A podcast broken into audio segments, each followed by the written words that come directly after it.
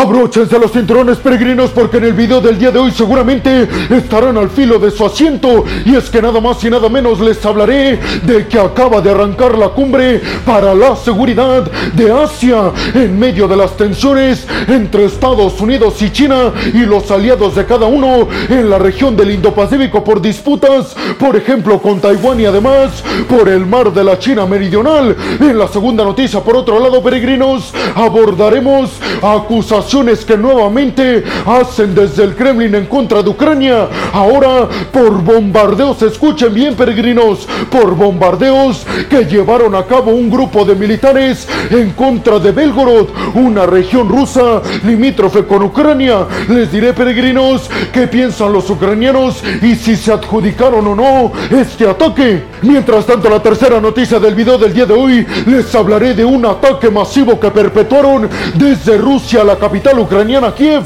Sin embargo, hablaremos de los sistemas de defensa aérea que tiene el ejército ucraniano, porque según palabras del propio ejército ucraniano, lograron detener todos los misiles de crucero y todos los drones kamikaze que lanzaron desde Rusia a la capital ucraniana, mientras Volodymyr Zelensky está en la cumbre del bloque de la Unión Europea en Moldavia. En la cuarta noticia y segundo bloque de este video hablaremos sobre Senegal, un país peregrinos del cual no hablamos mucho en estos videos, pero ahora lo amerita. Y es que desde Senegal se acaba de decir que arrancaron catastróficas manifestaciones en contra del gobierno en turno, organizadas, dicen, por la oposición. Aguarden porque les daré todos los detalles y sobre todo las repercusiones geopolíticas que está teniendo este conflicto en Senegal. En la quinta noticia les hablaré sobre un proyecto gigantesco que están planeando desde Irak, una democracia pujante en el Medio Oriente y además peregrinos, Irak dice que cuenta con el apoyo diplomático y además económico por parte de la potencia estadounidense, un proyecto que además conectaría Europa con Asia de forma más rápida para la transacción de mercancías. Y por último, peregrinos, en la sexta noticia les hablaré sobre una estrategia que están implementando los grandes empresarios capitalistas chinos para evadir las prohibiciones que están haciendo desde los Estados Unidos al gobierno de Pekín, sobre todo por las tensiones que hay entre Washington y el gigante asiático. Yo soy Alejandro Peregrino, aquí arrancamos. Bienvenidos a un nuevo video de geopolítica en el cual, como ustedes ya saben, les voy a platicar lo más importante que ha acontecido a niveles diplomáticos y geopolíticos alrededor de todo el mundo. Y vámonos rápidamente con la primera noticia del video del día de hoy, peregrinos, que tiene que ver con que acaba de arrancar en Singapur la cumbre para la seguridad de Asia. Esta se da en medio de las crecientes y cada vez más graves tensiones entre Estados Unidos y China. Específicamente, peregrinos, esta cumbre va a contar con la presencia que se va a llevar a cabo. Permítanme decirles, antes de empezar con la información del día de hoy, 2 de junio hasta el 4 de junio pues va a contar con la presencia de nada más y nada menos que del secretario de la Defensa de los Estados Unidos, Leo Austin, y también del homólogo chino del ministro de la Defensa de Pekín, Li Xiangfu. Pero además, peregrinos, contarán con la presencia de nada más y nada menos que el primer ministro australiano, Anthony Albanese, que inclusive fue el encargado de ofrecer el discurso de apertura, tomando en cuenta que esto es muy importante importante, peregrinos, debido a las disputas que tiene Australia con el gigante asiático en toda esta región del Indo-Pacífico, digámoslo así, Australia haciéndole el trabajo sucio a Washington en contra de Pekín. El tema de Estados Unidos contra China, sin lugar a dudas, será el primordial en abordar por parte de todos los países de la cumbre de la seguridad de Asia, pero específicamente, peregrinos, todos los países van a abordar el tema de la peligrosidad que representa una posible invasión por parte de China a Taiwán y además el espionaje cibernético chino hacia los Estados Unidos y a sus socios y por supuesto las disputas en el mar de la China meridional que China reclama como suyo de cabo a rabo. Mientras tanto, otros países del sudeste asiático también reclaman sus aguas territoriales, algo que China no está para nada dispuesto a ceder. La cumbre arrancó peregrinos con el discurso del primer ministro australiano Anthony Albanese, pero además con la reunión del ministro de la Defensa estadounidense Leo Austin con el ministro de la Defensa de Singapur, marcando así peregrinos el liderazgo de Estados Unidos en toda la región de Asia, al menos en términos de seguridad y militares. Hay que decir peregrinos que Anthony Albanese va a liderar toda la cumbre de la seguridad de Asia, no por casualidad, sino simple y sencillamente porque Australia intenta mejorar sus relaciones con China, pero al mismo tiempo Australia ya tiene a nuevos socios occidentales para dejar de depender tanto de China, así que va a seguir la estrategia del grupo del G7 que se declaró y se anunció en Hiroshima durante la cumbre de este grupo, estrategia que consiste básicamente peregrinos en contener a China, pero sin desconectarse de ella. Y por supuesto que otro tema primordial que van a abordar los líderes militares de la región de Asia peregrinos junto con los líderes estadounidenses será la venta de submarinos nucleares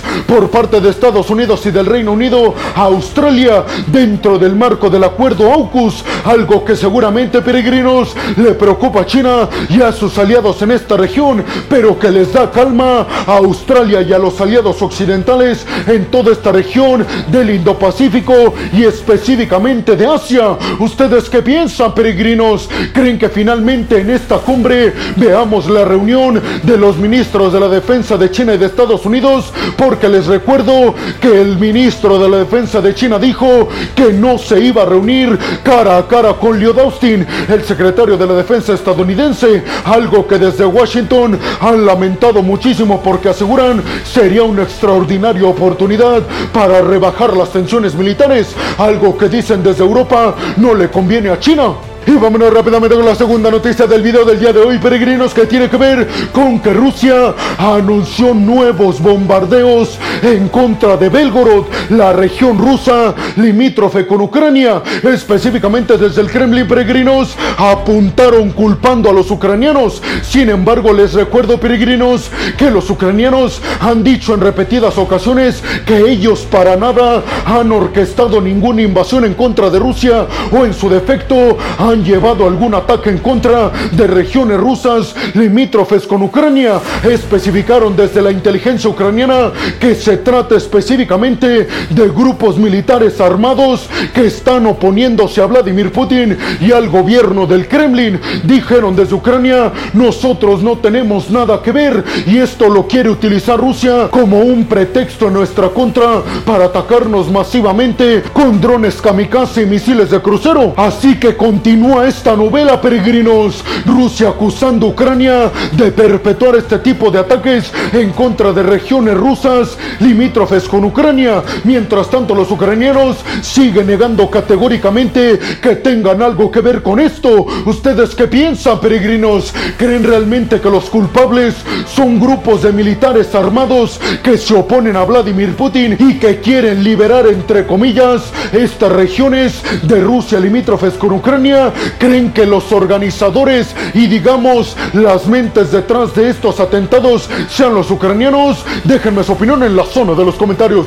Y vámonos rápidamente con la tercera noticia del video del día de hoy, peregrinos, que tiene que ver con que Rusia lanzó el día de hoy un ataque masivo en contra de la capital ucraniana, Kiev. Un ataque, peregrinos, perpetuado con misiles de crucero y drones kamikaze. Los ucranianos aseguraron que estos ataques se perpetuaron en la madrugada del día de hoy y han dejado hasta estos momentos varias personas heridas. Los ataques peregrinos, hay que decirlo, se están perpetuando mientras Zelensky asiste a la cumbre de la Unión Europea que se está celebrando en Moldavia, a solo algunos kilómetros de Kiev, pero además se da justamente después del ataque y bombardeo en contra de Belgorod, la región rusa limítrofe con Ucrania. El ejército ucraniano aseguró que desde el mes de mayo y con este ataque, Rusia ya ha lanzado casi 20 ataques masivos con drones militares y además con misiles de crucero. Ucrania ha dicho que los intentos de Rusia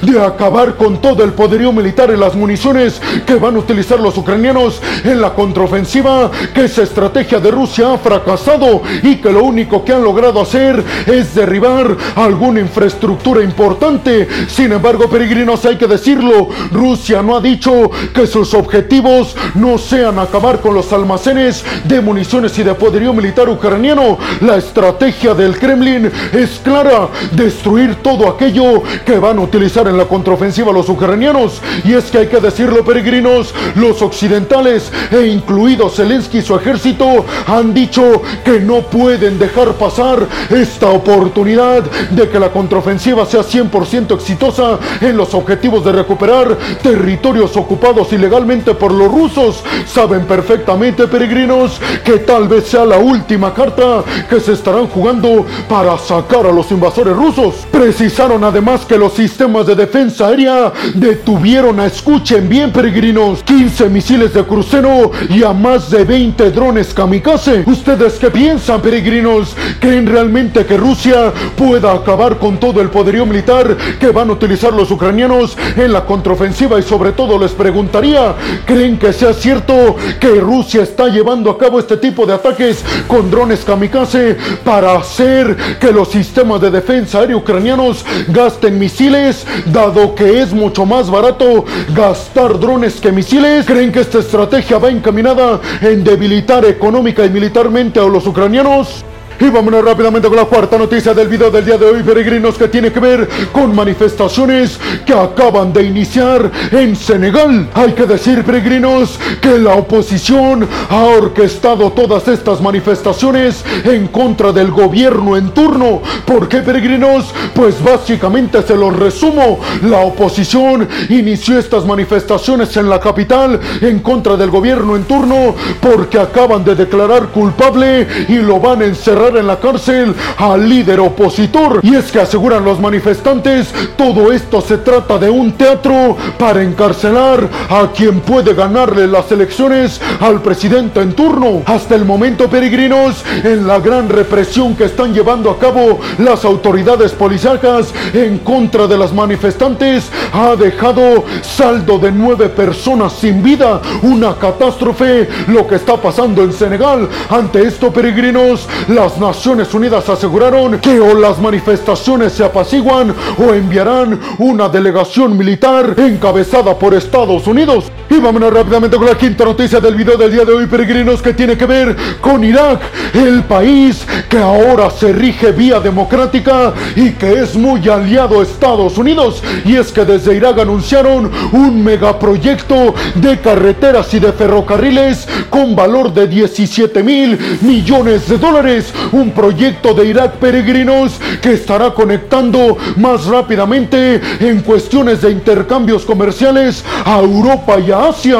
El proyecto plantea que con base en carreteras y en vías de ferrocarril, Irak va a convertirse en un centro de distribución de mercancías. Esto desde Europa hasta el puerto de Turquía. Así que sí, peregrinos, Irak en los próximos años podría convertirse en una estación de todas las mercancías que viajen entre Europa y Asia. El proyecto anunciaron desde las autoridades iraquíes tiene el respaldo contundente política y económicamente hablando por parte de Estados Unidos. A Estados Unidos le conviene muchísimo que Irak aumente su presencia y sobre todo su hegemonía en toda esta región de Medio Oriente, teniendo en cuenta que su vecino es nada más y nada menos que el archienemigo occidental Irán. Actualmente les recuerdo peregrinos, Irak continúa funcionando como una democracia junto a Estados Unidos y les recuerdo también que hace algunas semanas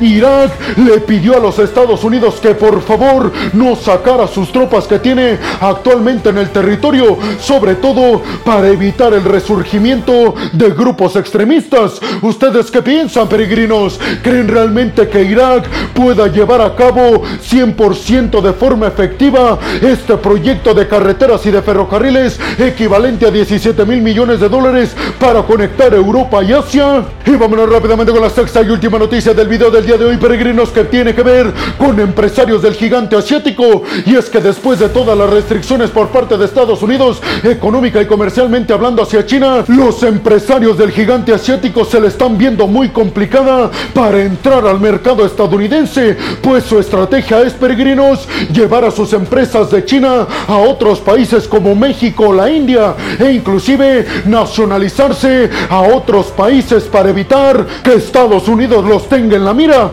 ¿Ustedes qué piensan, peregrinos? ¿Creen que se acabó el boom económico y comercial de China con Estados Unidos? Y bueno, hemos llegado al final del video del día de hoy, peregrinos. Les quiero agradecer muchísimo todo el apoyo que me dan. Sin ustedes, yo no podría hacer esto que es lo que más me apasiona en el mundo. Así que muchas, pero muchas gracias, peregrinos. Sin más por el nos vemos en el siguiente video de Geopolítica. Hasta la próxima.